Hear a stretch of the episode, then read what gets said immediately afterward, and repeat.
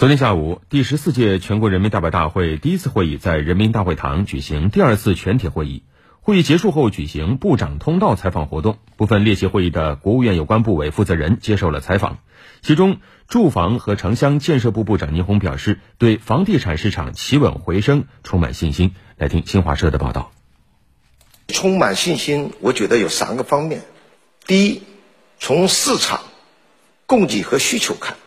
新冠疫情防控取得了决定性的胜利，防控的政策也做了优化和调整，可以说对房地产供需两端都发生了积极的影响。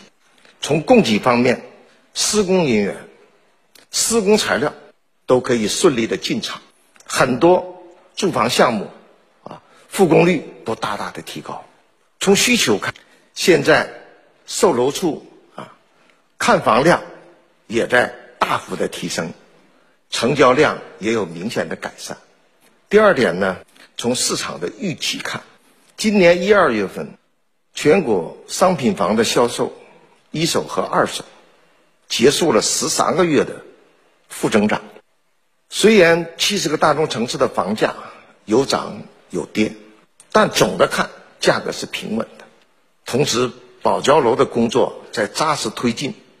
有力的保障了购房人的合法权益，房企的合理性融资也得到了改善。应该讲啊，市场主体信心正在恢复。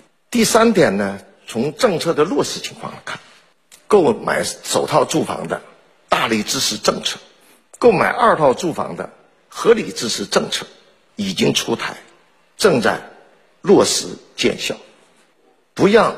投机炒房重新入市的原则不支持三套以上购房的要求，各地也在认真落实。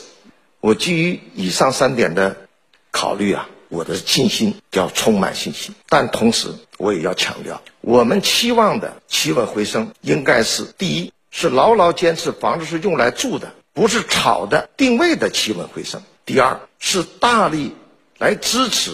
刚性和改善性需求的企稳回升，第三是防止市场大起大落的企稳回升，第四是促进行业高质量发展的企稳回升。